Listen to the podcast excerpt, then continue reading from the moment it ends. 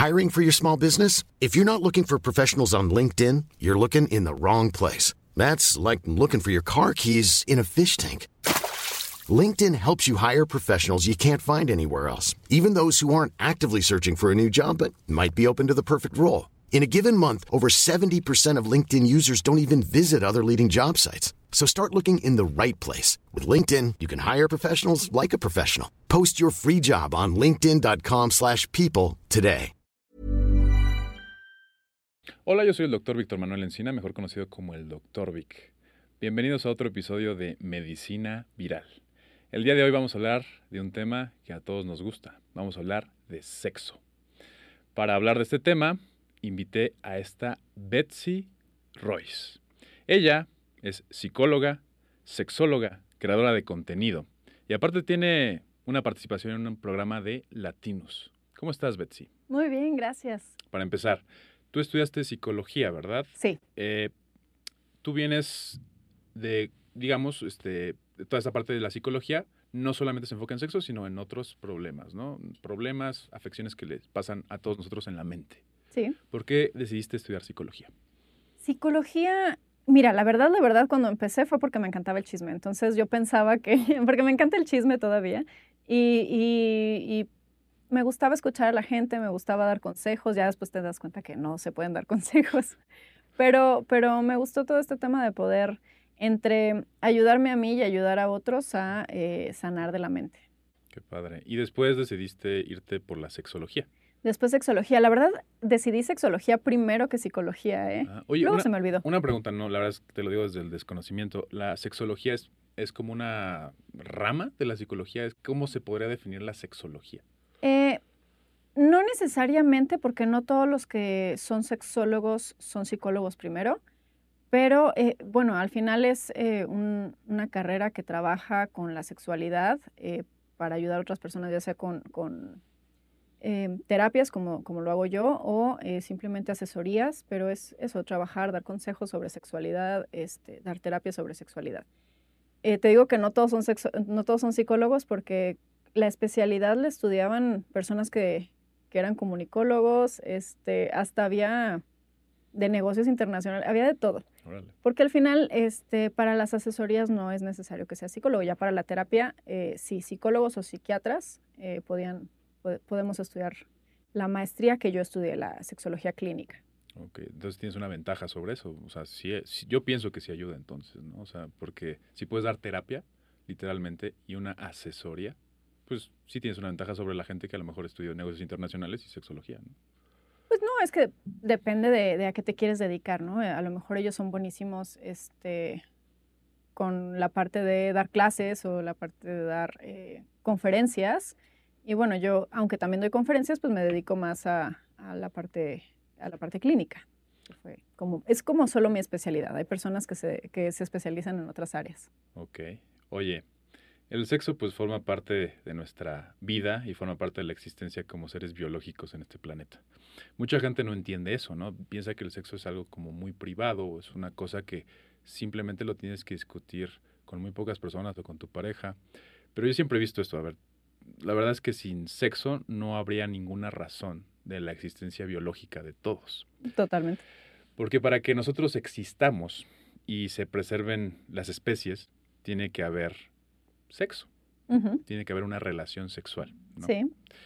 Eh, ¿Tú cómo ves esto? ¿Cómo ves el sexo en tu punto de vista? Muy cierto, o sea, sin sexo no existiríamos, como tú dices, pero y creo que también últimamente, este, pues tiene también otro significado, que es el de el, el- el que sea placentero, ¿no? No nada más es por, con el fin, con fin de procrear, es con la, o sea, con la intención de pasárnosla bien. Y eh, creo que eso también está padre. Creo que le tenemos que quitar como esta idea de que el sexo es algo malo o algo que se tiene que hacer solamente como en determinada situación, o sea, ya cuando estás casado, ya cuando estés esté la persona perfecta, ya cuando lo que sea que te hayan metido a la cabeza y empezar a, digo, sí elegir a buenas personas con las que vas a tener sexo, pero eh, dejarte disfrutar, porque ese es un problema muy grande que tenemos, que luego no nos damos permiso de disfrutar por todas estas ideas que tenemos de, de que el sexo es malo y, y, y bueno, en realidad es algo muy rico. Eh, las mujeres, por ejemplo, tenemos el clítoris, que su única función es que sintamos rico. Entonces, o sea, no, ¿sirve para, tú que eres doctor, ¿sirve para otra cosa el clítoris? Pues, a ver. no. Anatómicamente, pues está hecho justamente para que las mujeres sientan más placer. Eso es una realidad. Es como nuestros órganos sexuales tienen varias funciones pero dentro de nuestros órganos sexuales hay, como tú sabes, zonas erógenas, zonas que tienen más terminaciones nerviosas y nos ayudan a, pues sí, a sentir más placer. Entonces, yo diría que el clítoris, que es la parte donde tienen más terminaciones nerviosas, no estoy seguro de cuántas, o sea, no estoy seguro, pero tiene muchísimas. 8.000 terminaciones nerviosas. 8.000 terminaciones nerviosas, pues yo creo que sí, es su función principal. Y entonces, ¿por qué tendría algo de malo disfrutarlo? ¿no? O sea, para eso, para eso hay partes en nuestro cuerpo que son para eso, para que se sienta rico, entonces, ¿por qué no disfrutar? Claro, es como cuando comemos, no sé, algo que nos gusta, ¿no? Si no, no tuviéramos papilas gustativas o cuando olemos olores para detectar ciertas cosas, todo tiene una razón de ser. Y en nuestro caso, pues en el, en el sexo, pues está puesto a las terminaciones nerviosas para sentir esas sensaciones que nos gusta, como tú dices, muy rico, yo también estoy de acuerdo con para eso. sentir rico, sí. Oye, desde chica, ¿alguna vez te atrajo este tema? Digamos, este, tú, tú ya sabías que querías dedicarte a esto, decías, a ver, no sé, mis papás, mi familia, ¿por qué el sexo, por qué la sexología? Sí, lo decidí a los 15 años. Y fue, fue solamente porque, solamente, a los 15 años había un programa de televisión eh, en Telehit que, que yo estaba viendo y había una sexóloga que respondía a dudas. ¿Era Silvia Olmedo? No, no, Silvia Olmedo ya es ah, más, o sea, más, eh, ya estaba más grande yo. Em, no, en esa época era Rina Riesenfeld, una gran sexóloga.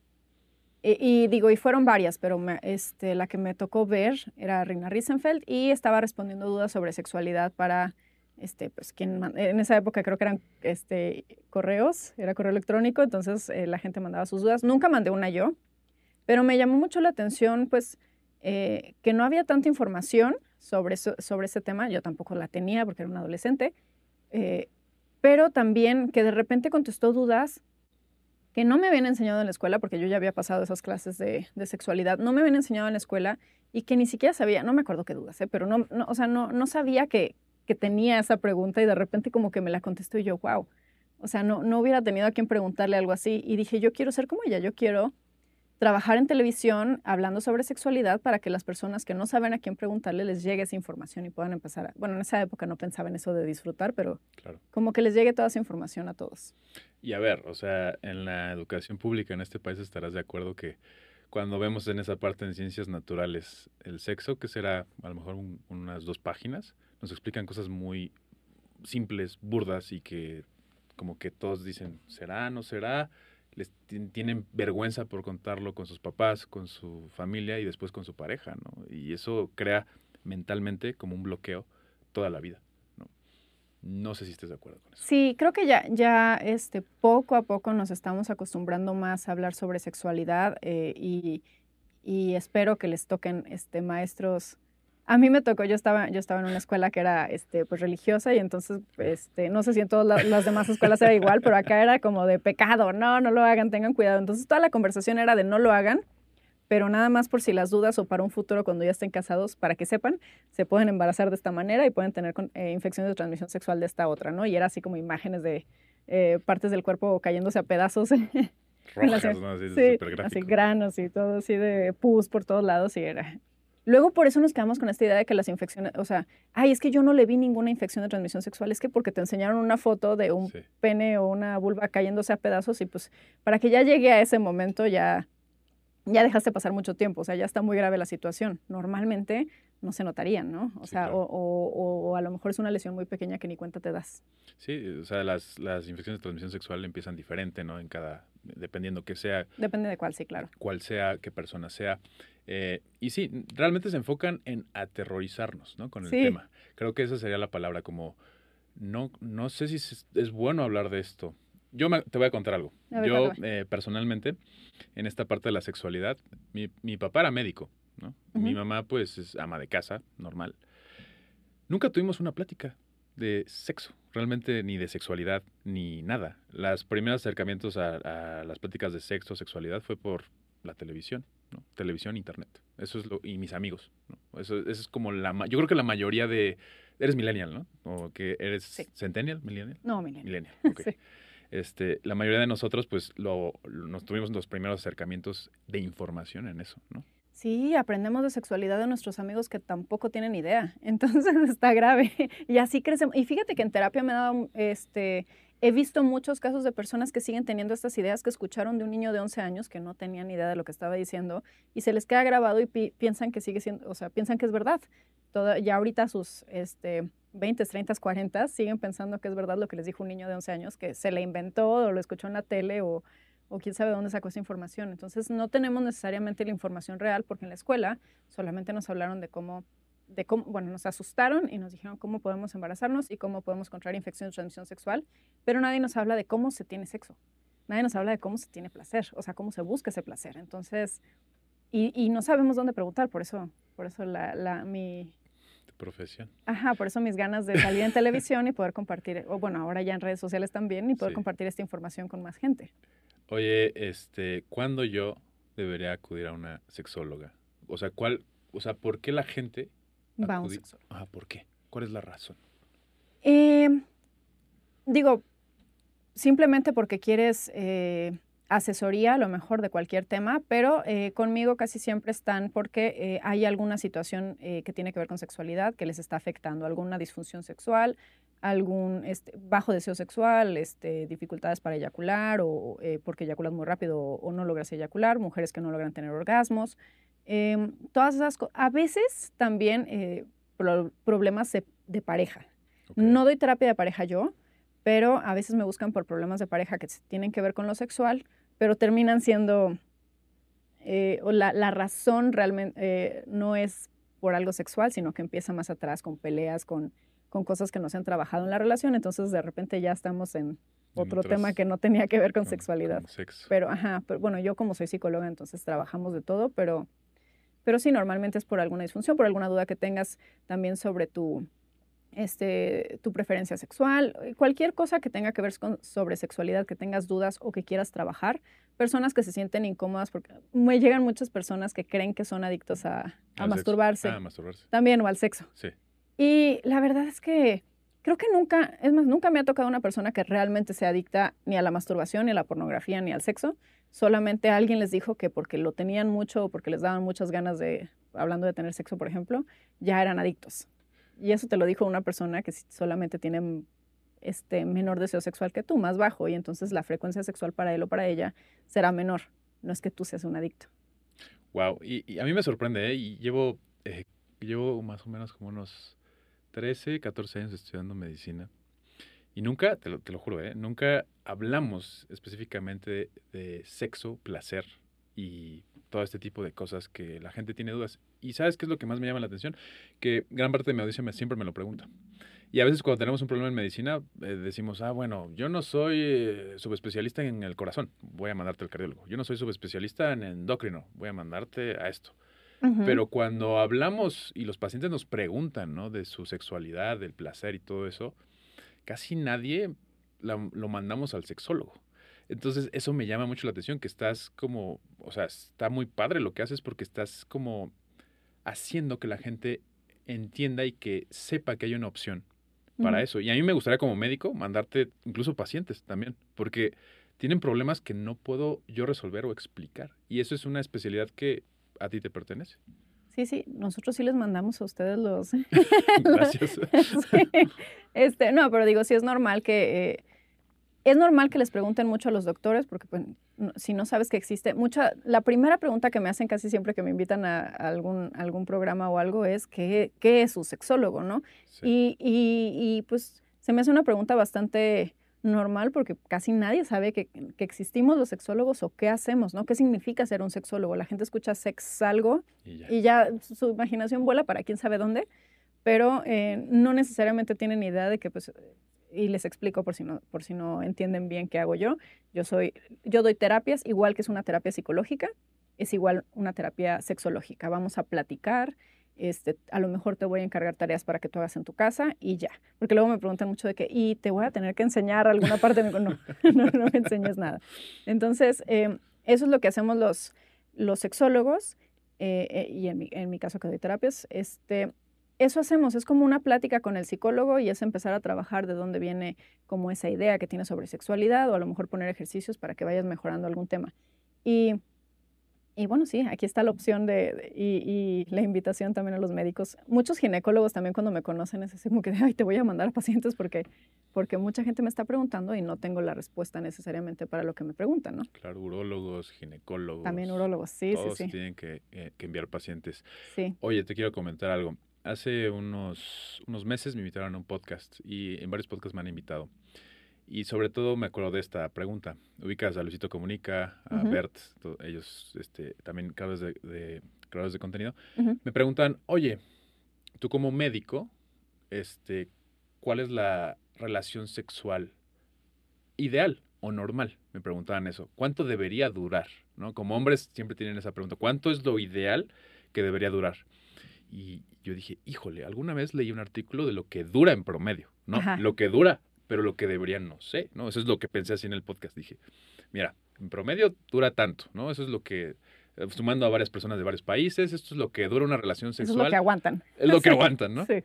Ahora, yo, ya que tengo la oportunidad de tener a alguien que es especialista en esto, ¿cuánto es lo que debería durar una relación sexual?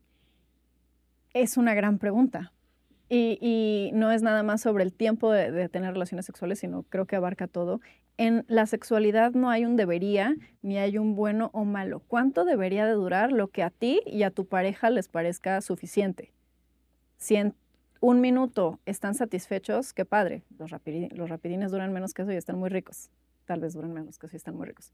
Eh, si quieres aguantar más, también, pues, si tú y tu pareja están a gusto con eso, entonces puedes aguantar más. En promedio son entre 7, 6, 7 minutos hasta 15 es lo que dura un hombre desde el inicio de la estimulación hasta eyacular.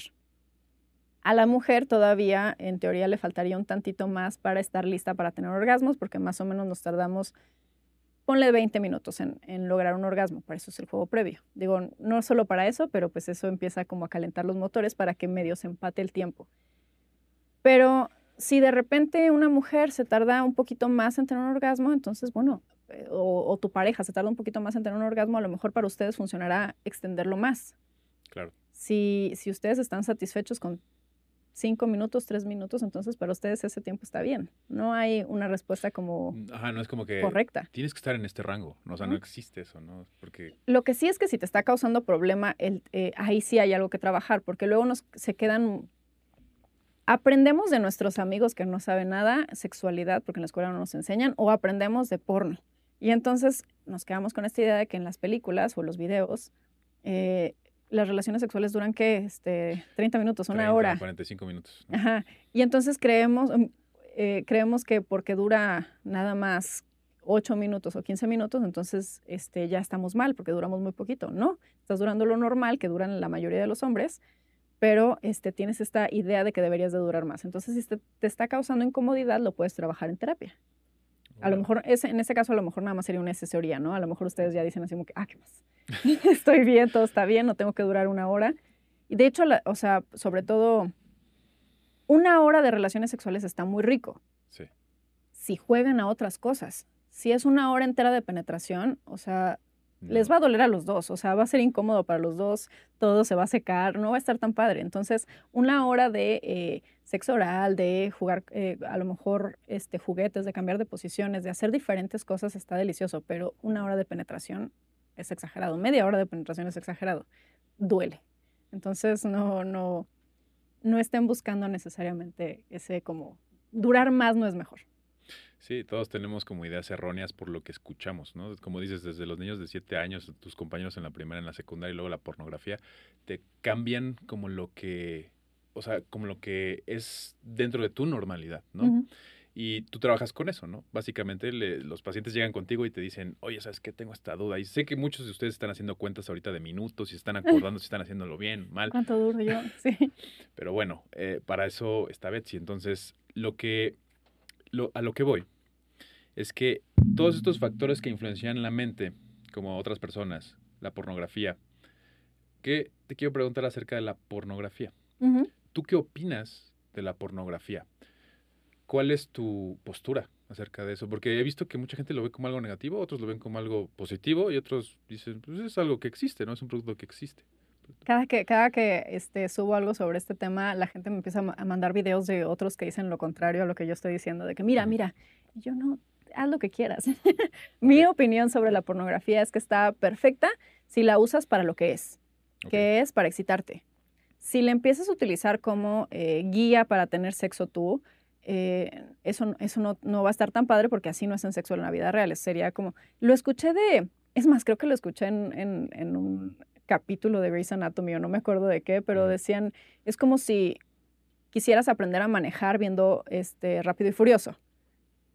Gran analogía. Ajá, sí, me encantó. Así, no, así no se maneja en la vida real. Este, no vas a aprender nada más por ver una película. No es la manera correcta de manejar necesariamente. Lo mismo con la sexualidad, ¿no? Eh, ves Rápido y Furioso para entretenerte porque es una película divertida, porque es una película que causa emoción, qué padre. La pornografía es una película o un video que causa excitación.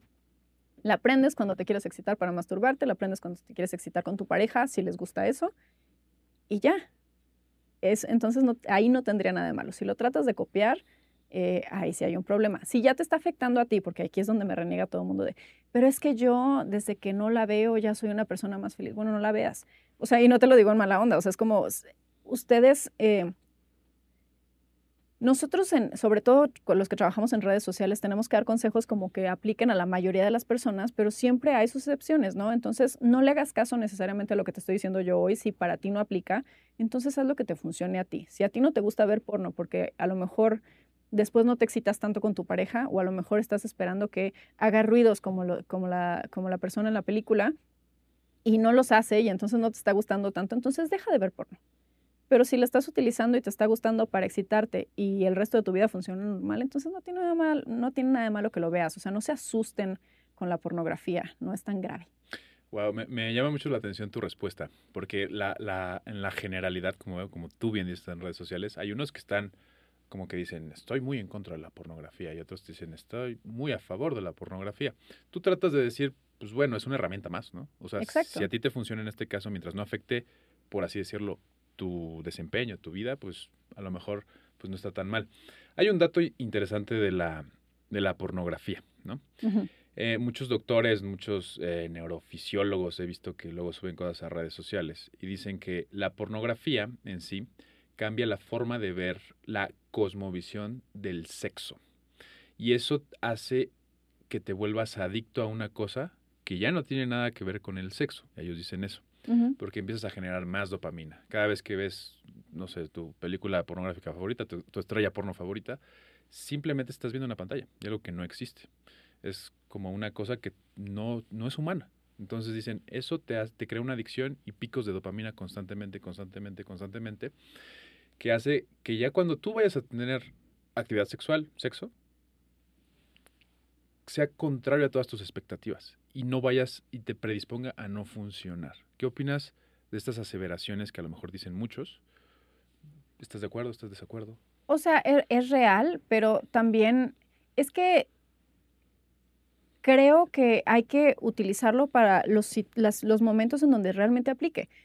Igual que decía, eh, que decía de rápido y furioso, ¿no? O sea, ya cuando te subas a manejar, si no vas a máxima velocidad, entonces ya no vas a manejar a gusto no, es una película y si la estás utilizando de esa manera, entonces no habría problema.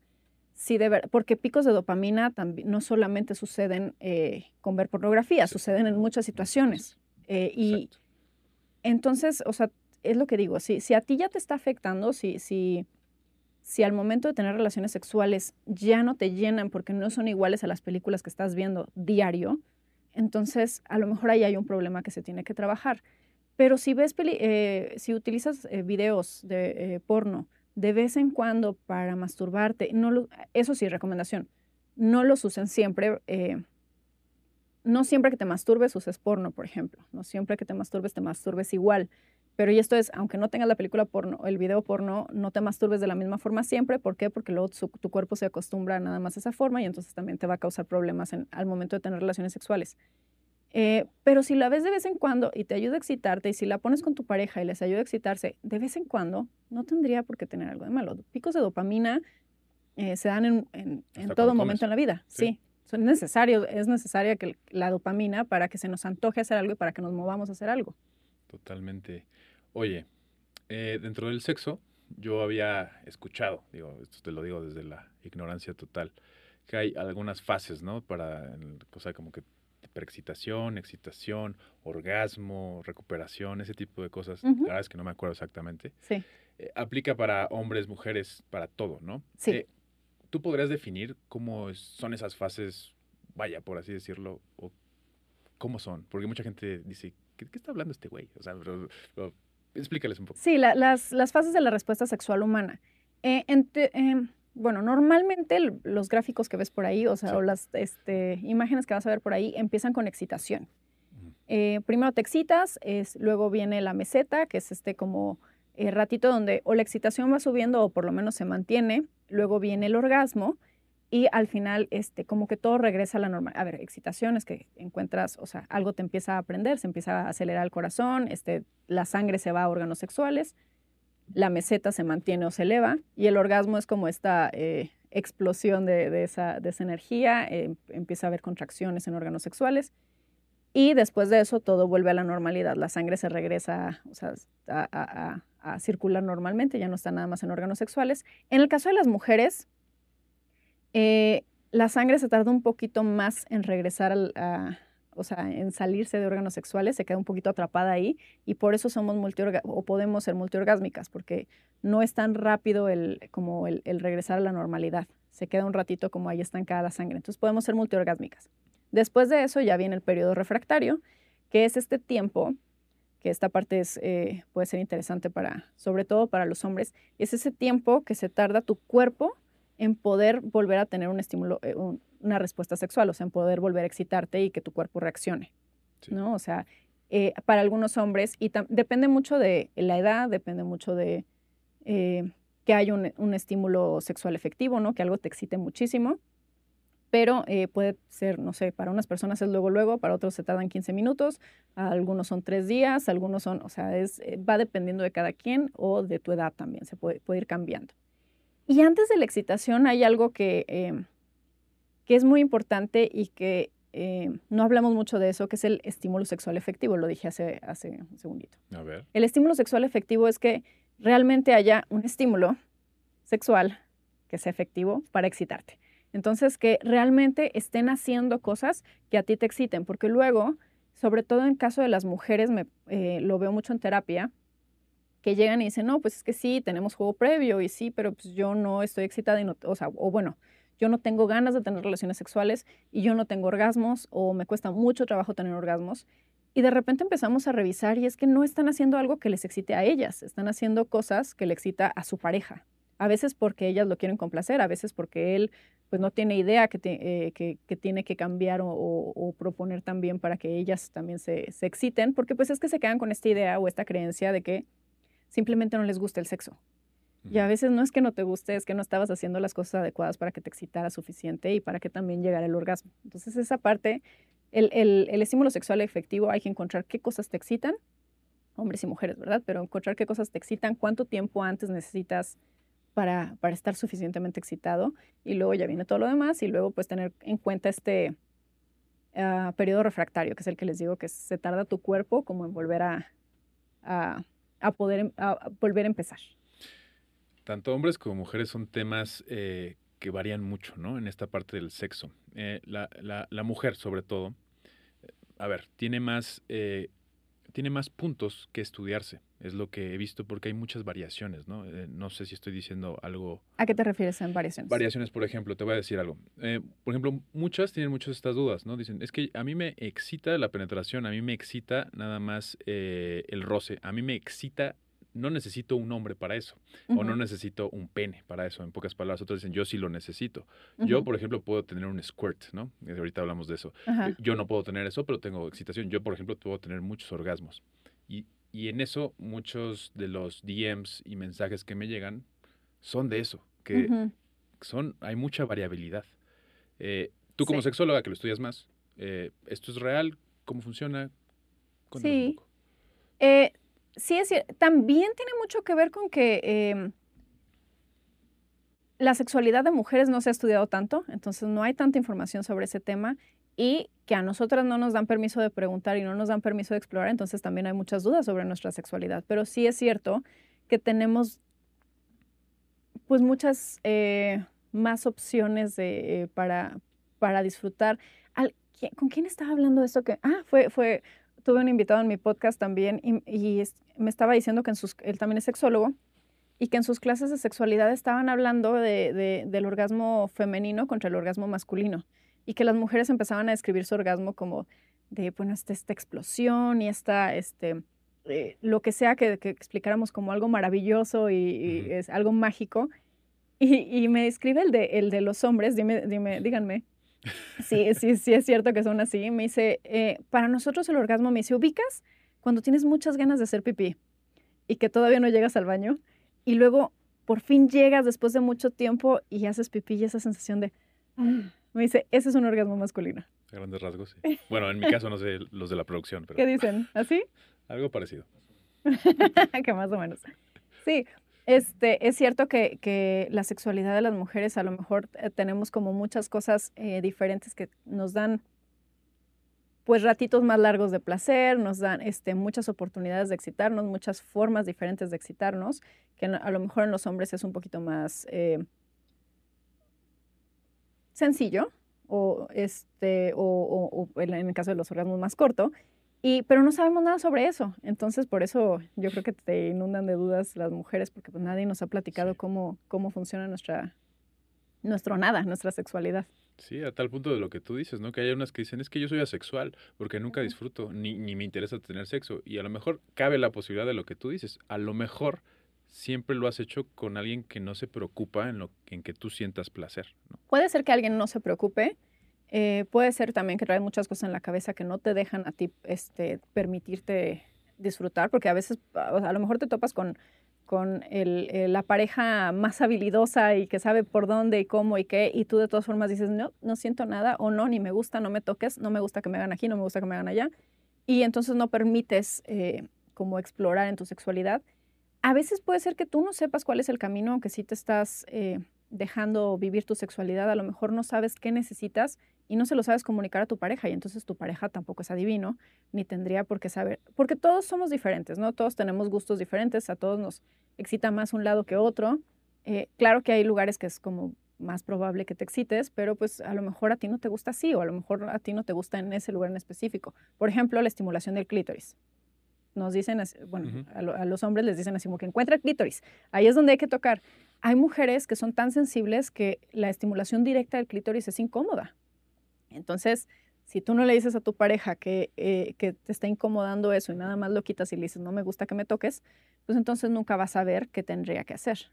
Claro. Entonces, hay que, o sea, no necesariamente es la culpa de tu pareja que no sabe qué hacer o que no está haciendo las cosas bien, sino que tú no le estás explicando qué hacer y, y pues que tú no sabes tampoco qué necesitas. Entonces, conocerse, explorar su cuerpo, explorar diferentes formas de excitarse también, porque no siempre hablamos de mastúrbate más, yo siempre lo recomiendo, mastúrbate, para que conozcas qué lugares te gusta que te que estimulen, pero también está la parte de que me excita.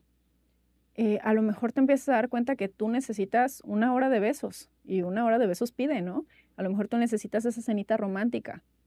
Y entonces eso es necesario para que tú estés suficientemente excitada al final del día, de, de la noche o el momento que sea que van a tener relaciones sexuales.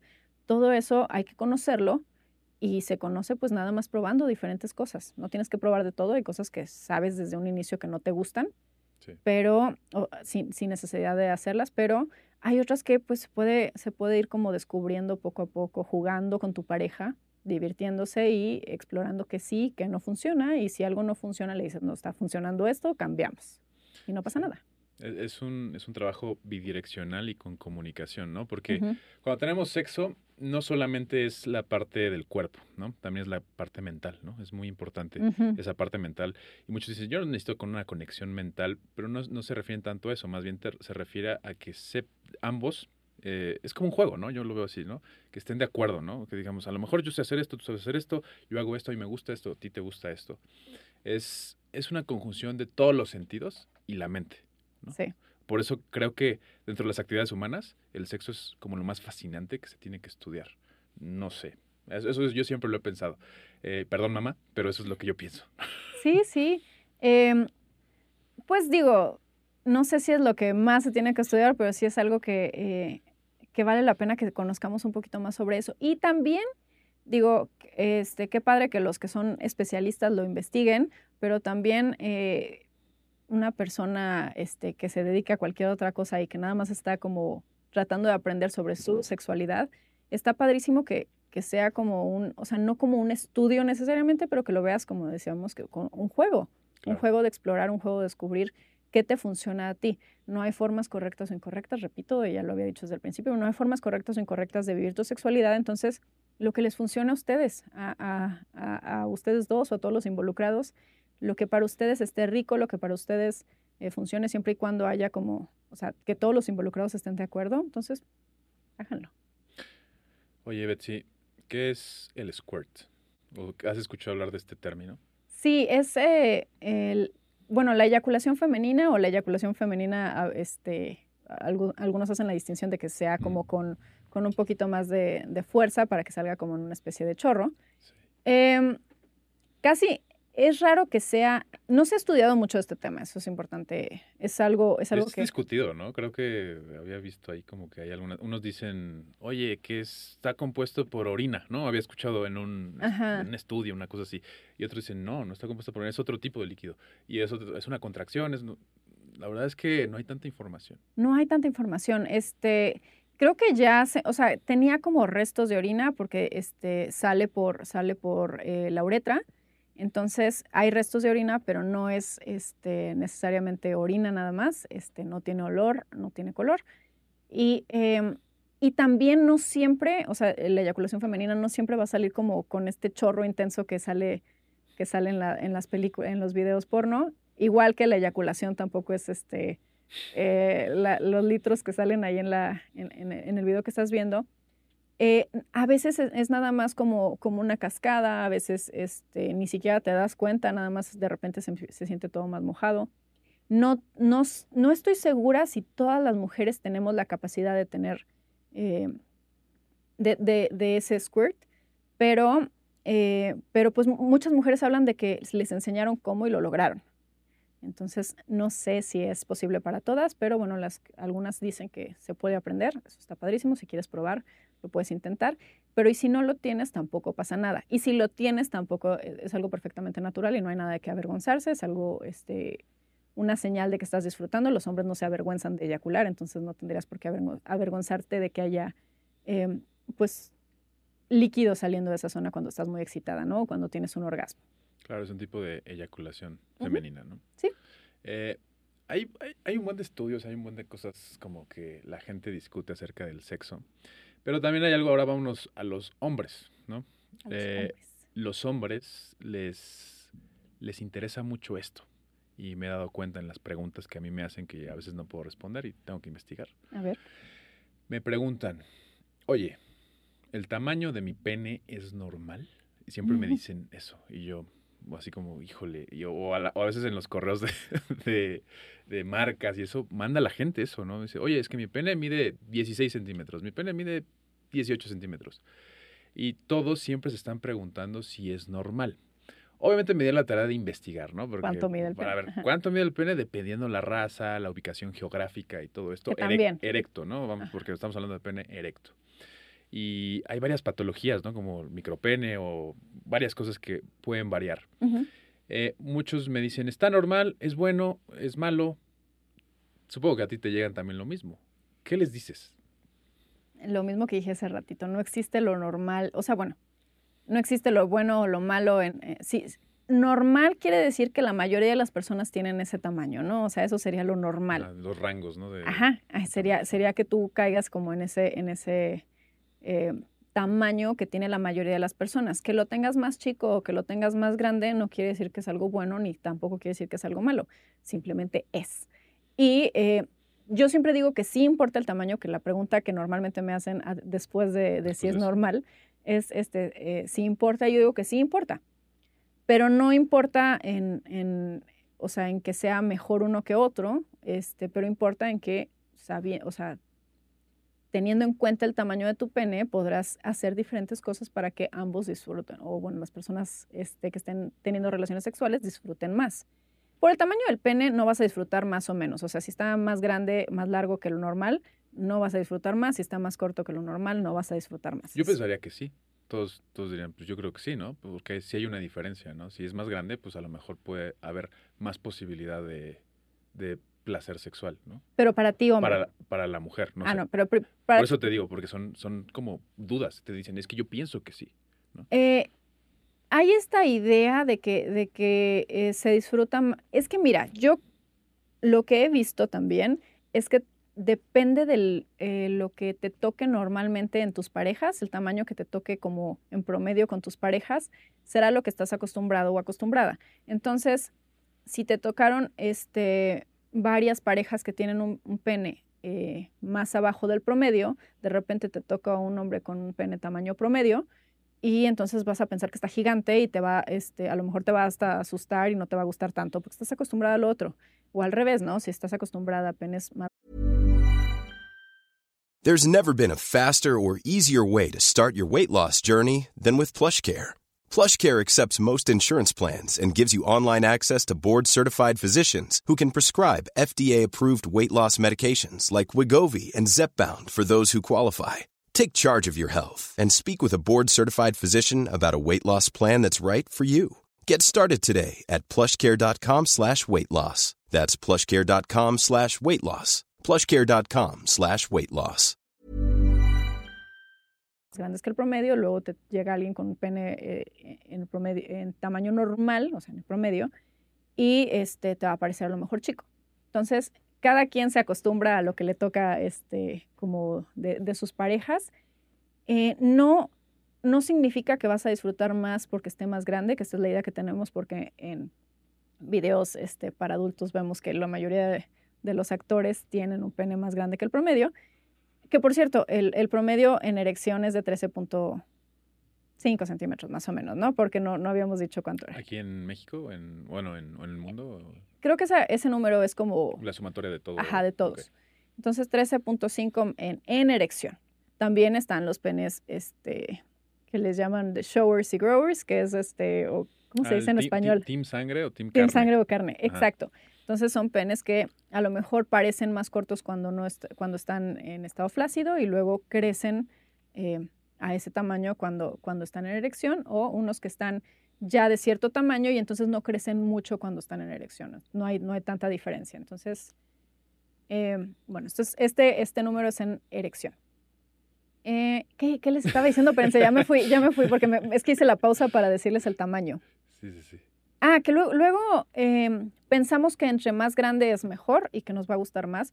Y la verdad es que un pene muy grande, y no estoy diciendo que esto sea, m- este, que sea malo también que tengas un pene eh, más grande que el promedio, pero si tu pene es muy grande, a lo mejor puede lastimar a, tu pareja. O sea, puede ser, puede ser incómodo, puede ser doloroso si de repente hacen una penetración muy profunda. Entonces, no quiere decir que sea necesariamente mejor.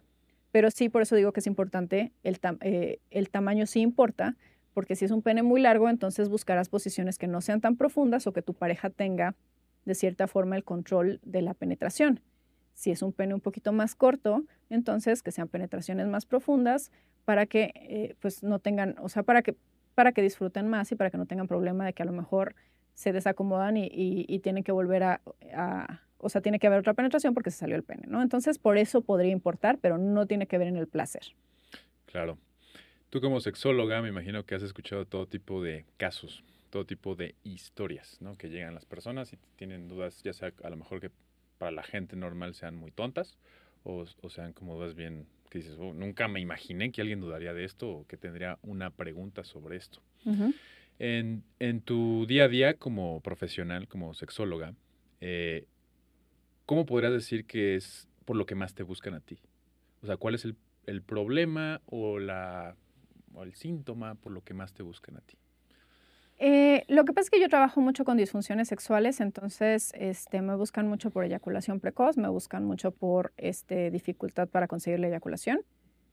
Eh, disfunción, disfunción eréctil no, porque pues, bueno, si me, si me llegan a escribir yo inmediatamente los mando primero con un médico, Em, solamente para descartar primero que sea un- alguna causa física, que es mucho más probable, ¿no? Claro. Em, En el caso de las mujeres, casi eh, muy seguido es falta de orgasmos o bajo deseo sexual. También hay hombres con bajo deseo sexual y, y- y dificultad o que no logran tener orgasmos o eyacular.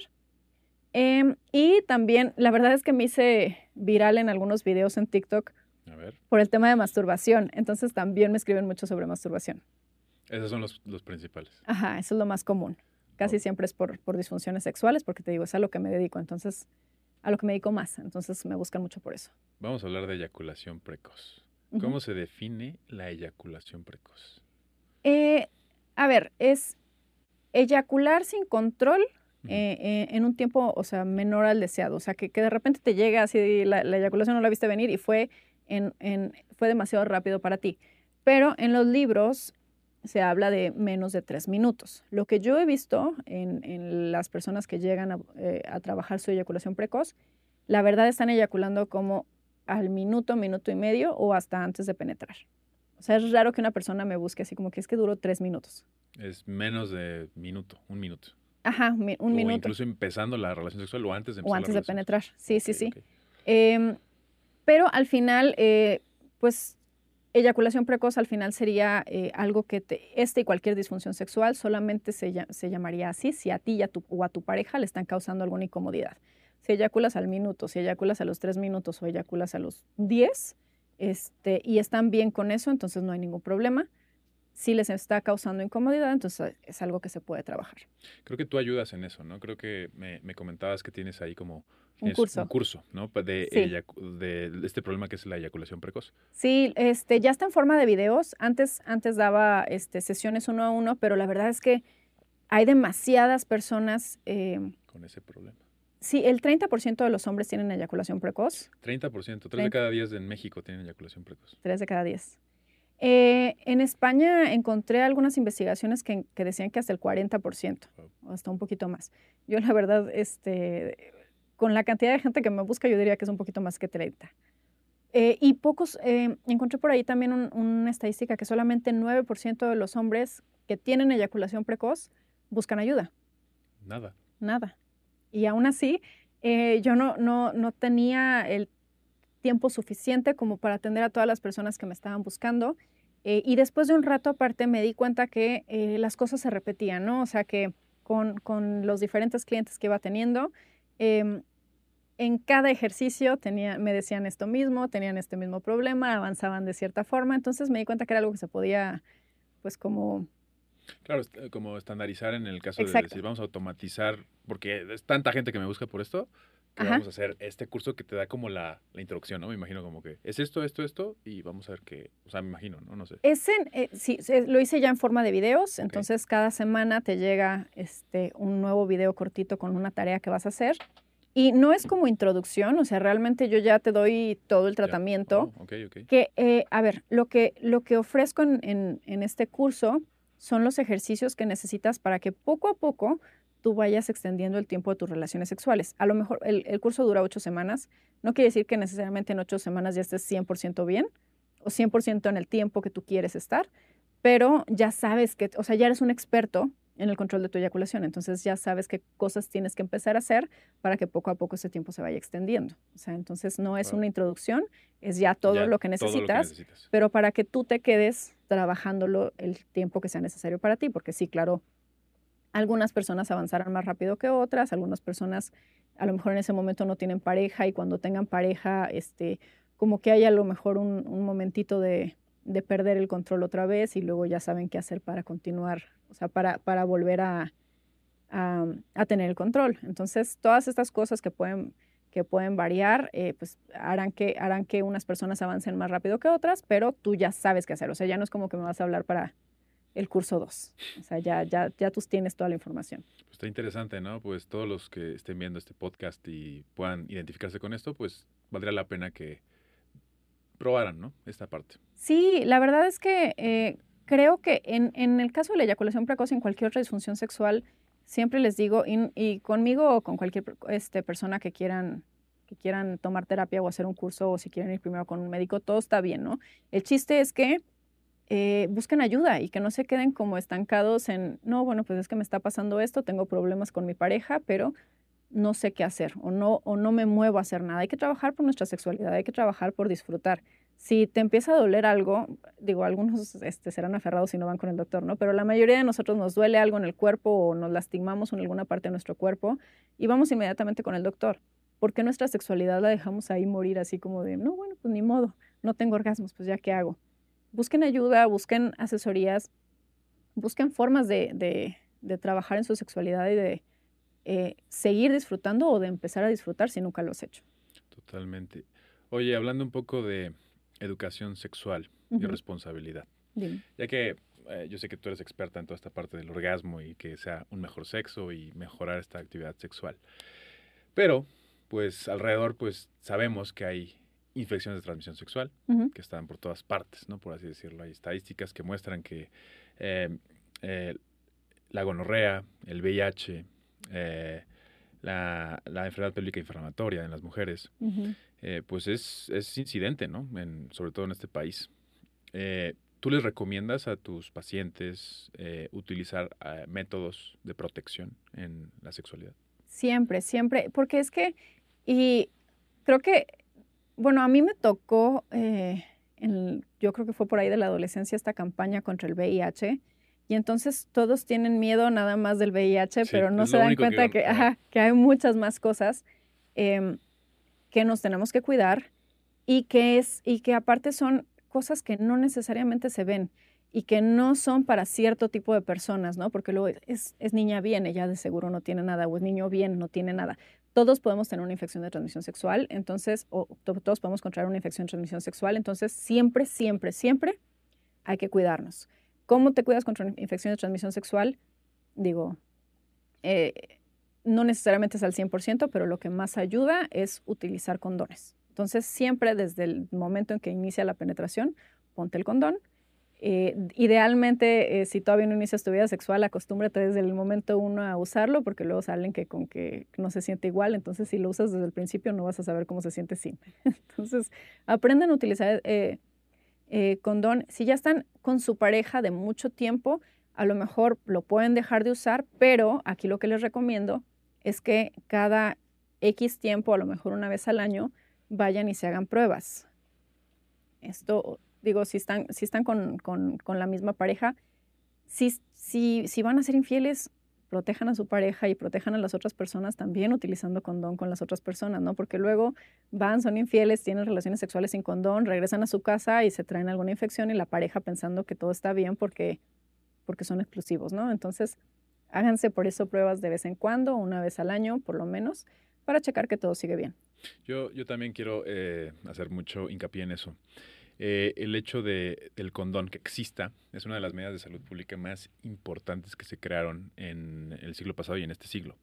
es, ese, ese simple método ha hecho que muchísimos millones, millones de personas no contraigan infecciones de transmisión sexual que muchas de ellas, como tú bien dices, no solamente es el VIH, son enfermedades como hepatitis también, son enfermedades como que, que, te afectan, que te pueden dejar estéril de por vida o incluso te pueden causar otros problemas en otros sistemas, ¿no? Y hay unas que, eh, porque y esto nadie nos, los nadie nos explica, hay unas que se curan muy fácil.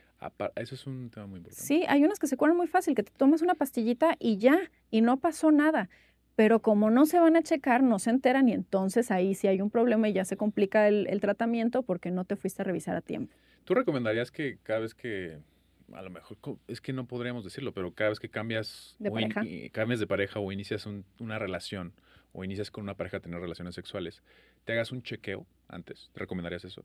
Sí, eso la verdad es que, y, yo lo hago, ¿eh? Yo cada que tengo una nueva pareja, aunque usemos este condón todo el tiempo, es como ya es costumbre, o sea, cada que voy a, porque aparte, bueno, yo tengo relaciones monógamas, ¿no? Por lo menos de mi lado, este, normalmente es este, una relación monógama y entonces yo nada más estoy con esa persona por determinado tiempo.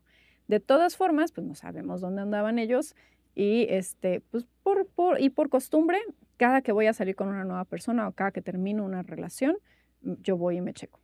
Yo creo que sí hay que normalizarlo, ¿no? Es, es, muy importante hacernos estas pruebas porque mucha gente ni siquiera sabe qué pedir, ¿no? Dice, vamos a los laboratorios y digo, ¿qué, qué, qué pido, no? Entonces yo les digo esto, igual tú me lo puedes complementar, digo que se hagan una prueba de VIH, ELISA, que es una prueba que te dice si es probable que tengas VIH o el virus de inmunodeficiencia humana, Ujú.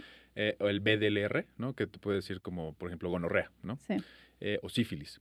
Que ahorita decías, hay enfermedades que se curan y sí, sí es cierto. Este, tienes toda la razón. Hay, hay enfermedades como la gonorrea en sus estadios eh, cu- cuando empiezan, que puedes tú dar un antibiótico y se curan. Obviamente La tienes que sífilis. saber que la tienes y tienes que ir al médico para que te diagnostique y te dé el tratamiento. ¿no? Tú, Ujú. tú sí, entonces recomendarías que vayan cada vez que empiecen una nueva relación. Esa sería una buena eh, como forma de, de acordarte cuando toca hacerte otra vez una prueba, que es cada que cambies de, de pareja, está perfecto. Eh, si lo quieres hacer una vez al año como, tu, o sea, como parte de tu chequeo anual. Eh, y, y de cuáles pedir, casi todos los laboratorios tienen algún paquete. Sí, es cierto. No tiene todas, pero tienen un paquetito que ya de ahí te puedes agarrar y a lo mejor dices, ay, pero esta no tenía, no sé, una que sí te sabes, ¿no? De, esta creo que no tiene la del VIH. Bueno, pues pide aparte la de VIH, pero ya tiene el paquetito que te revisaron de todas las demás. Este, que eh, casi, casi siempre el paquetito es, algo que se puede revisar con sangre, ¿no? O sea, son Claro. esas las que se, Sí. la que se pueden. Y luego vas con tu ginecólogo y te revisa de, eh, de algunas otras más que le pidas. Sí, que, mande, que te mande muestra, pues. Que también, fíjate que el virus del papiloma humano este, es un tema muy interesante. Es cierto que no hay mucha información.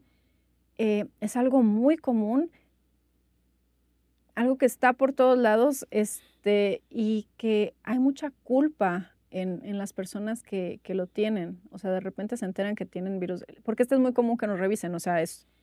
eh, creo que la- sobre todo las mujeres tenemos, tenemos este, muchas de nosotras esta costumbre de ir una vez al año con nuestro doctor a revisarnos, nuestro ginecólogo, no todas, pero lo deberíamos de hacer, este, a revisarnos y entonces es más fácil que nos digan si tenemos o no tenemos este, este virus del papiloma, ¿no? A veces, eh, lo que sí es que a veces no, no te enteras porque lo puedes traer de años atrás y no había salido nada que lo, o sea, Que que, lo demuestre. Ajá, una, una, una lesión o algo que puedas ver para que lo tienes. Entonces puede que lo tengas desde hace mucho. Entonces ni se, ni se claven con dónde andaba su pareja y con quién, porque puede que lo hayas tenido desde tu primer pareja sexual. Y, y, bueno, al final eh, tampoco, tampoco se trata de sentir culpa si, si ya está ahí, ¿no? O sea, no pasa nada, hay, hay formas de esta y cualquier infección de transmisión sexual, hay formas de, este, de, de tratarla y de seguir disfrutando de tu sexualidad y este, hay que protegernos, pero bueno, si ya está ahí, tampoco se trata de sentir culpa. Si estás sintiendo culpa por alguna infección de transmisión sexual que tienes, pues idealmente ve y trabájalo con, con algún terapeuta, psicólogo, sexólogo. Sí, totalmente. Hay, hay, hay varias cosas y sobre todo esto hablando del virus del papiloma humano. Mucha gente piensa que tener esta enfermedad es un estigma, ¿no? Como tú dices, es- se sienten mal, eh, pero es básicamente por la poca información. Ahora quiero pasar a otro tipo de enfermedad que es el virus de la inmunodeficiencia humana o el VIH. Eh, como tú sabes, empezó más o menos en los 70s, 80s, empezó y, y explotó y demográficamente ha ido en aumento, ¿no? Ah, y han habido ciertas cosas en la conducta de la salud pública de varios países que ha cambiado esto. Se ha visto que el virus de la inmunodeficiencia humana es más prevalente en ciertos grupos y por eso crearon ciertos tratamientos, ciertas medidas de prevención. Hay una que se llama el PrEP, no sé si alguna vez has escuchado, que es la profilaxis preexposición, ¿no?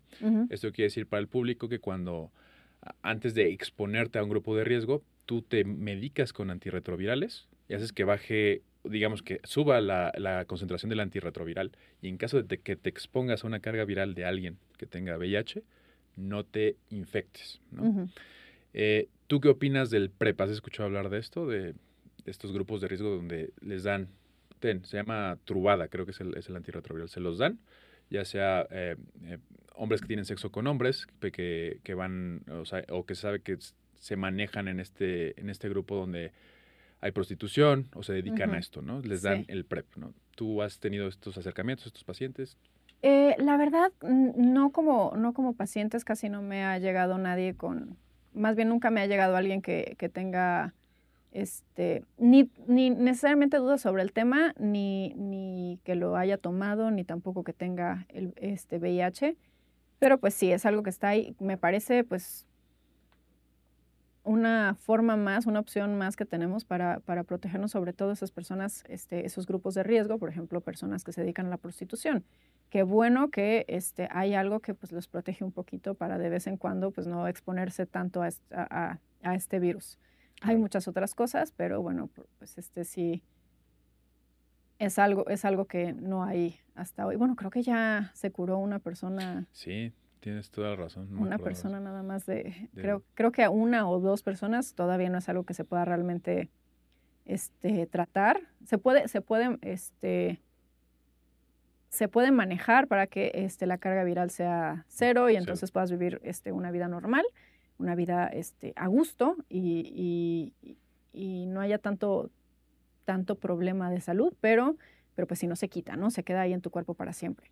Entonces, pues es algo que tenemos que tener cuidado que, y qué bueno que ahí está.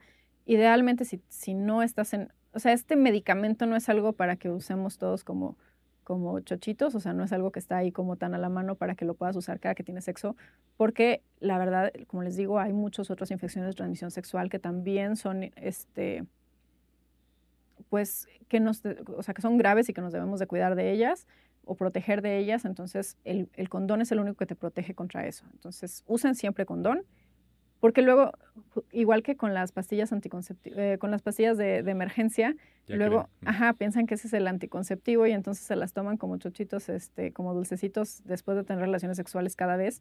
Sepan que si los usan muy seguido, luego no son tan, eh, tan efectivos, o sea, pierden su, su, efectividad. Su efectividad. Entonces, no, no, o sea, luego dicen, ¿por qué me embaracé si me tomé la pastilla? Bueno, porque ya llevas cuatro en el mes, entonces ya no, ya no jaló. lanza, ¿no? Ya no jaló.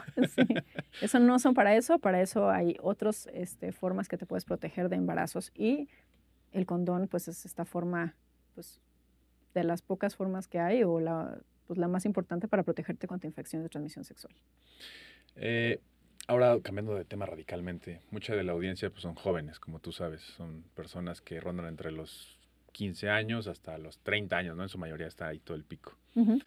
Eh, muchos me dicen, oye, yo estoy joven, tengo 23 años, pero cada vez que intento tener relaciones sexuales con alguien, no se me para y se asustan y dicen, ¿qué está pasando? O sea, yo según yo no tengo hipertensión, no tengo diabetes, no tengo ninguna de estas cosas, pero no se me para. Entonces, disfunción eréctil en jóvenes.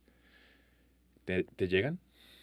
Sí. Eh, igual que, bueno, todos, este, todos se pueden, eh, todos pueden tener que ver con esta ansiedad que, este, que te genera el, ansiedad por desempeño, el que quiera ser como el mejor en la cama, el que te lo quiera saber todo, el que te ponga nerviosa la persona con la que estás. Eh, todas estas cosas pueden afectar, eh, pues sí, el, desempeño, ¿no? Y, generar alguna disfunción sexual. A veces es algo que solamente te, a veces pasa normal, a todos los hombres les pasa que un día por estar muy excitados eyacularon muy rápido. A veces puede que estén muy cansados o que tomaron de más y no tienen una erección. Eso no es una disfunción sexual. Una disfunción sexual es algo que se repite. El problema es que por estar ansiosos, por estar nerviosos de que les va a volver a pasar, eh, les vuelve a pasar y les vuelve a pasar y entonces ya se, convierte en una disfunción. Es normal que te pase de vez en cuando. Si ya te está pasando mucho, seguramente no tiene que ver con algo físico. Digo, igual siempre vayan a revisarse primero con un médico si quieren, pero eh, muchas veces es por eh, porque estás muy nervioso y entonces te estás provocando que no tengas una erección. ¿Por qué? Porque te desconectas. Y por eso también no tienen eyaculación, eh, no, no, logran eyacular algunos hombres. Porque en tu cabeza no estás en lo que está pasando en este momento, sino estás en que no me vuelva a pasar. Eh, ¿Qué va a decir? ¿Qué está pensando? ¿Lo estoy haciendo bien o no? Eh, y sobre todo en el tema de, de, erección, que es algo, a veces no la consiguen desde el inicio o a veces la pierden después de un rato. Y es eso, porque estás mucho en tu cabeza y entonces, ¿qué pasa? Se pierde la excitación. Si estás pensando en cualquier otra cosa, es lo mismo, excítate y luego empieza a hacer este, multiplicaciones a ver si no se te baja la erección. Si estás pensando en que te va a volver a pasar, pues se va a bajar la erección o no la vas a conseguir. Y eso es lo que está pasando contigo, pero se puede trabajar con terapia. Tú trabajas con eso, entonces. Sí. Muchos llegan, y sí, sí, tienes toda la razón, creo que es altísimo, ¿no? El número en jóvenes, disfunción, disfunción eréctil, en jóvenes es, es, muy alto el hecho, de, eh, más, más que nada mental, no es tanto orgánico en, su mayoría. Todos, sobre todo lo que tú dices, ansiedad, ¿no? Y que, uy, lo estoy haciendo bien o lo estoy haciendo mal, y ya ahí se va. O él me Entonces, cuando tienes disfunción eréctil, pues estás como pensando en eso, ¿no? Como que no, no sabes si lo estás haciendo bien, y todo eso. Pero qué padre que puedan ir contigo y tú les ayudes en ese camino, ¿no? Sí, digo, y si no, porque, porque luego la, la, la solución que damos siempre es, este, ve a terapia, ve, ve, ve con un especialista y a veces es como de aquí a que me animo a preguntarle a algún especialista o que tengo el dinero para ir con un especialista, pues ya aquí me quedé, ¿no? Y no hace nada por trabajar. Entonces, recomendación por mientras, o sea, siempre vayan con, con, con un especialista, pero por mientras, si no puedes ir todavía, eh, traten de, o sea, el ejercicio que les recomendaría para relajarse es como tratar de regresar al momento. A veces, y esto, eh, hombres y mujeres, que de repente se nos va y ya estamos en la lista del súper y hoy está, el techo ya se está manchando de, de humedad o lo que sea, estamos pensando en cualquier otra cosa, entonces regresa, a ver, espérame, ya estoy en otro lado, ¿qué está pasando con mi cuerpo? ¿Qué estoy sintiendo? ¿Qué está haciendo mi pareja? Como que vuelve a conectar con, con, con lo que está sucediendo en el momento y eso te va a ayudar eh, como, como a seguir excitado. Y para relajarte también ejercicios de respiración, respira, inhala y exhala este, profundo, como en cinco tiempos inhalar y en cinco tiempos exhalar por la nariz, no por la boca.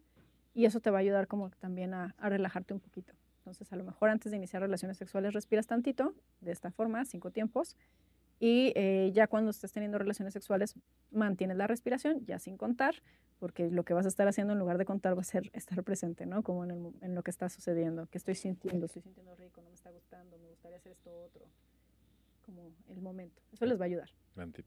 Eh, yo creo que lo, les va a servir mucho.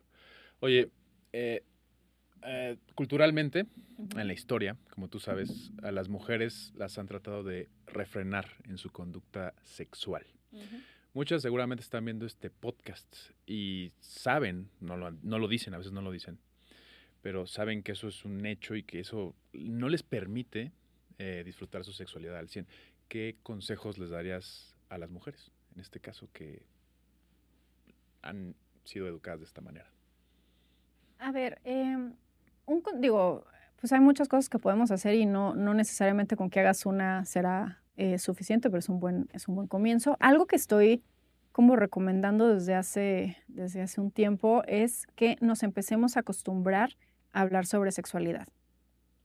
Eh, yo sé que, sobre todo hablando de que a nosotros nos han dicho que no podemos, este, que, no podemos disfrutar de nuestra sexualidad, decir que hable sobre esto es así como que, ¿de qué me estás hablando? O sea, qué pena. Este, no me animo ni a decirle a mi pareja que me gusta menos hablar con, o sea, sobre sexualidad con alguien más. Pero eh, yo creo que poco a poco, o sea, si lo hacemos como despacito y nos vamos acostumbrando, sirve muchísimo.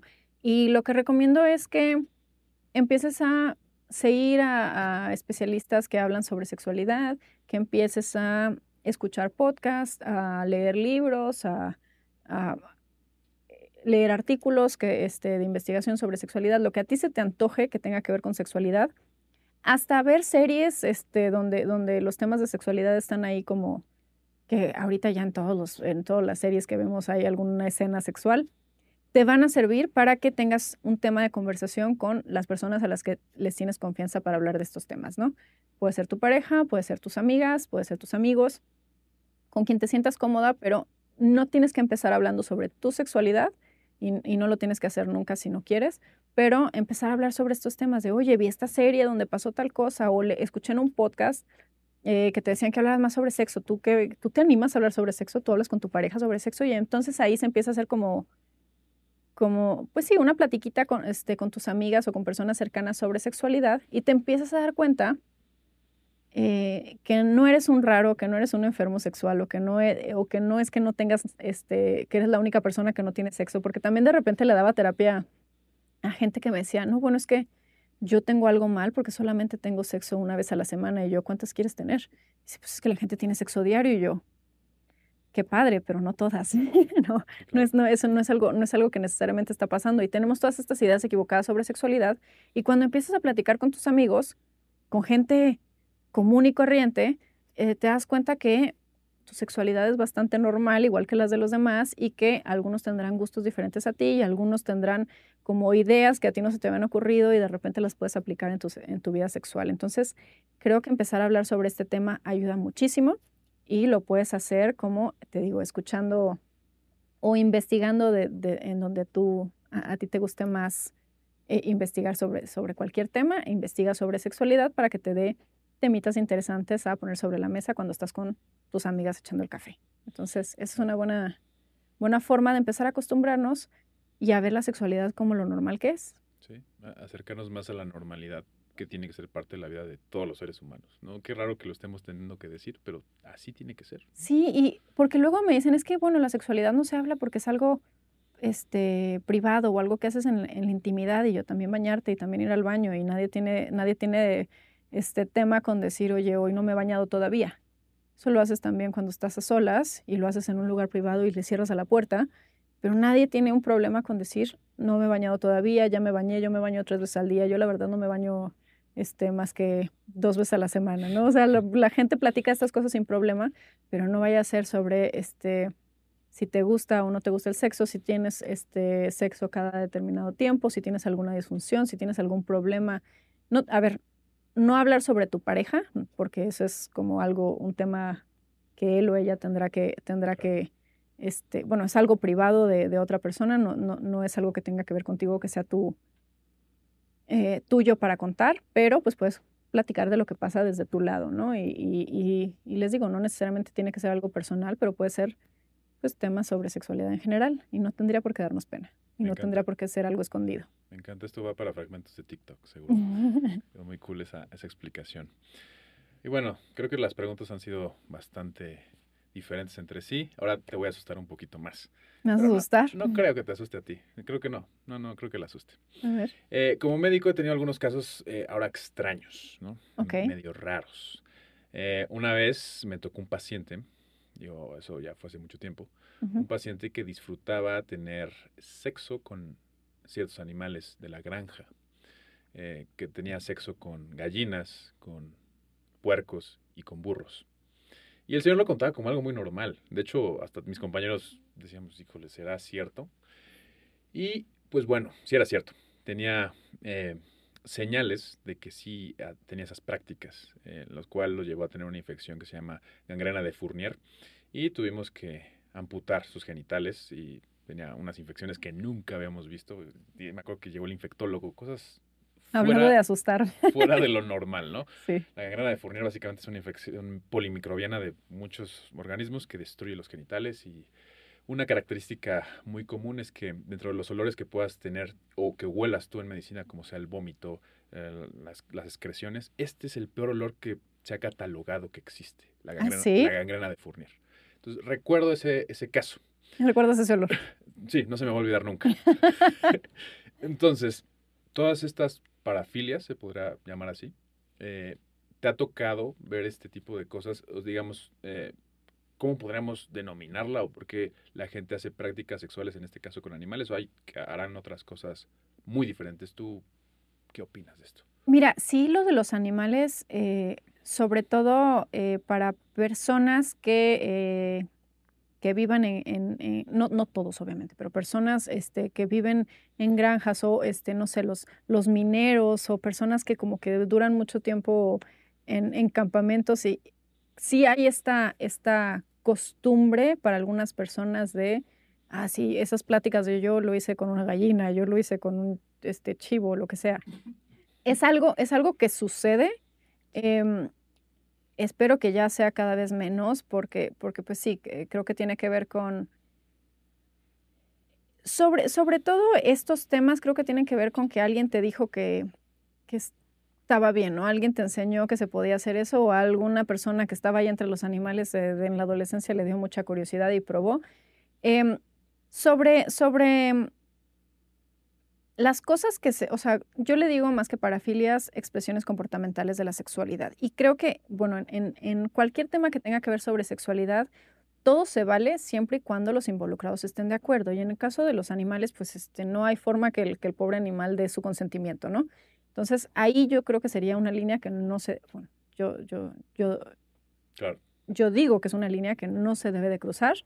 Eh, ya rayan fuera de lo híjole, de lo, o sea, no sé, ya, ya, está dentro de la enfermedad, ¿no? Ya es patológico desde, desde acá. Es que no, Nos, no, no, no creo que necesariamente sea, sea, patológico porque te digo que sobre todo en el caso de los animales, como es algo, eh, esto que estás explicando específicamente, ¿no? De, seguramente era una persona que trabajaba, ¿de sí, dónde era? Sí, sí, sí, vaya, era una persona que se dedicaba a trabajar en una granja, ¿no? En, en este caso, pero a lo, a lo, que yo iba, digo, sí, vaya, no es socialmente aceptado y, por ejemplo, me voy ahora me voy al punto que es algo un poco más grave, los niños, ¿no? Hay gente que está atraído sexualmente por los niños y eso definitivamente es algo que no. Creo que, creo que eh, es diferente. Creo que en el caso de los animales, en caso de este, en este caso en específico que estás contando, probablemente tiene más que ver con que no es, no es socialmente aceptado aquí con nosotros, pero en algunos ranchos, en algunas granjas, en algunos este, lugares, eh, para cierto grupo de personas, es algo como común y que a lo mejor te enseñó alguien más. Entonces no necesariamente es que tú tengas algo mal en tu cerebro y que por eso se te antojen los animales, es que alguien te dijo que no tenía nada de malo. Y luego te sales de ahí eh, a, acá a la ciudad, donde eso no es este, lo normal y entonces pues ya dicen, a ver, estás enfermito no creo que sea algo, o sea, no es algo que se me hace bien hacer, porque insisto, todo lo que, todo lo que tenga que ver con sexualidad se vale cuando todos los involucrados estén de acuerdo y los animales no pueden decidir. Pero no es que esté mal de la cabeza esa persona o que tenga algún problema psicológico, es que alguien le dijo que no tenía nada de malo en su ambiente. ¿sí? Eh, es, creo yo, diferente al tema de, que te excites con, con niños y de todas formas, en cualquier caso, porque también hay personas que aunque no hayan vivido en, una granja ni nada, les excitan los animales, creo que todas esas... Eh, sentirte excitado por cosas o por personas que no pueden dar su consentimiento, que no, o sea, que, ya, no, ya no está en lo legal, se puede trabajar. Eso sí es algo, eso sí es algo que, deberías de trabajar y la, y la solución creo que es encontrar otras maneras de excitarte que no sean esas, que pues es esa línea que no se debe de cruzar, ¿no? O sea, ahí sí ya cuando la persona no puede decidir, eso, o, o, el animal en este caso no puede decidir, ahí ya no se vale. Claro. ¿no? Por más que parezca que el animal le está gustando mucho, o sea, no, no, no, no hay forma, porque el animal lo puedes educar, ese es el problema, y entonces pues el animal se acostumbrará a, a, que sea así, pero eso no quiere decir que esté dando su consentimiento. Entonces, bueno, es un tema complicado, es un tema fuerte, este, todo lo demás que, donde todos los involucrados estén de acuerdo, donde no estés dañando a nadie, no tiene nada de malo, ¿no? Todos los demás gustos que puedas tener en sexualidad, mientras todos los que estén ahí estén, porque em, creo que te fuiste a, como a este tema bastante, bastante delicado, que sí, claro que existe, pero lo más común es que sintamos culpa porque, oye, me gustan los pies, Betsy, oye, me gusta ponerme la ropa interior de, de mi pareja, oye, este, me gustan las axilas, me gusta em, ver porno, me gustan los tacones rojos. Todas estas cosas luego las vivimos con culpa y ahí sí solamente son diferentes gustos que tenemos, como este, algunas personas le podrán gustar, ya no hablando de lo sexual, la nieve de vainilla o la nieve de chocolate, ¿no? Son diferentes formas que tenemos de vivir nuestra sexualidad y de expresar nuestra sexualidad, expresiones comportamentales de la sexualidad le llamaría yo. Y ahí sí, no tiene nada de malo, mientras la otra persona que esté ahí contigo diga, sí, me gusta esto también, entonces, y no estén dañando a nadie, ¿no? Estoy totalmente de acuerdo con eso. Sí, precisamente por eso no hablé de, por ejemplo, los pies o los, o los tacones, porque tienes toda la razón, son variables nada más que a la gente le pueden gustar y es totalmente cada quien su business, ¿no? Ajá, mientras, mientras tengas, mientras no te esté causando problema esa, ese gusto que tienes. Porque a veces, eh, y sobre todo cuando es exclusivo este, este gusto, que nada más cuando hay, vamos a decir, tacones rojos me puedo excitar, entonces seguramente te va a empezar a causar este, incomodidad porque a veces no vas a poder disfrutar porque no va a haber esos tacones rojos, ¿no? Se les olvidaron en la casa y no se los trajeron al viaje o lo que sea. Entonces, em, cuando te empieza a molestar, se puede trabajar en que empieces a encontrar diferentes formas de disfrutar de tu sexualidad y que no sea solo esa. Y ya, y ya con eso, este, aunque lo sigas haciendo, aunque sigan estando los tacones rojos, también podrás disfrutar con, sin esos tacones rojos, con alguna otra cosa, ¿no? Que también te guste y te excite. Wow, son tantos temas y tantos temas por los que hay que hablar que me encantaría invitarte otra vez aquí al podcast. Y sé que mucha gente va a sacar nuevas dudas cuando vea esto, ya que se va a subir a TikTok, YouTube y va a estar en Spotify. Eh, en Medicina Viral tenemos una, una dinámica que hacemos con, todos los invitados y se llama Asociación de Palabras. Tú que eres psicóloga, a lo mejor te estarás riendo de esto, pero este, queremos hacerlo contigo. Sí, no, Espero. deja tú, yo- yo- o sea, va, va a haber otro psicólogo por ahí viendo y dice, "Mm". a te, ver, te sí. va a psicoanalizar. Bueno, pero bueno, eh, ¿te gustaría participar en esta Claro. dinámica?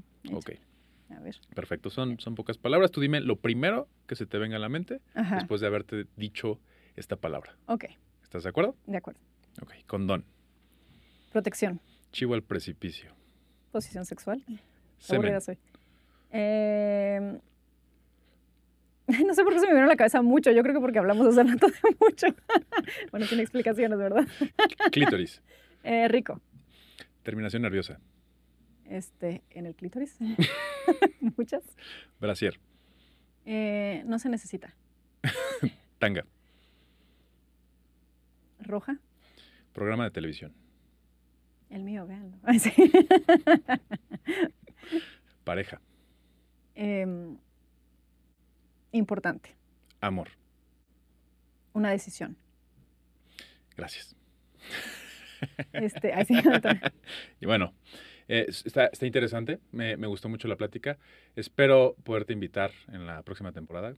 eh, y cualquier cosa que quieras hacer de medicina, cualquier cosa de colaboración, estaría muy cool. Sí, sí, ha- muchas gracias. Hacer un sí. video o algo así, estaría súper cool. Me parece, me parece. Y que te manden, si tienen, bueno, ab- abarcamos todos los temas, pero si se quedaron con duda de algo o hay algo que quieren que hablemos específicamente, yo, yo, yo vuelvo a venir para platicar de ese tema. Genial.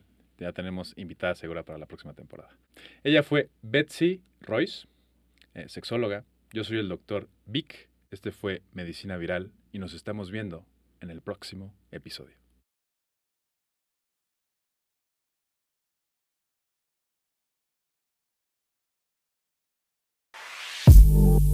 Hey,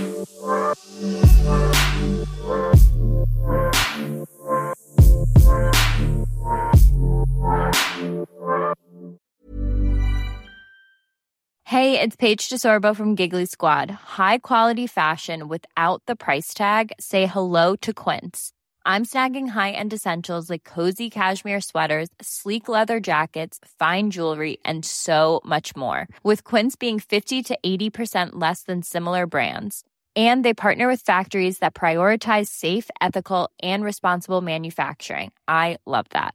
Luxury quality within reach. Go to quince.com slash style to get free shipping and 365 day returns on your next order. Quince.com slash style.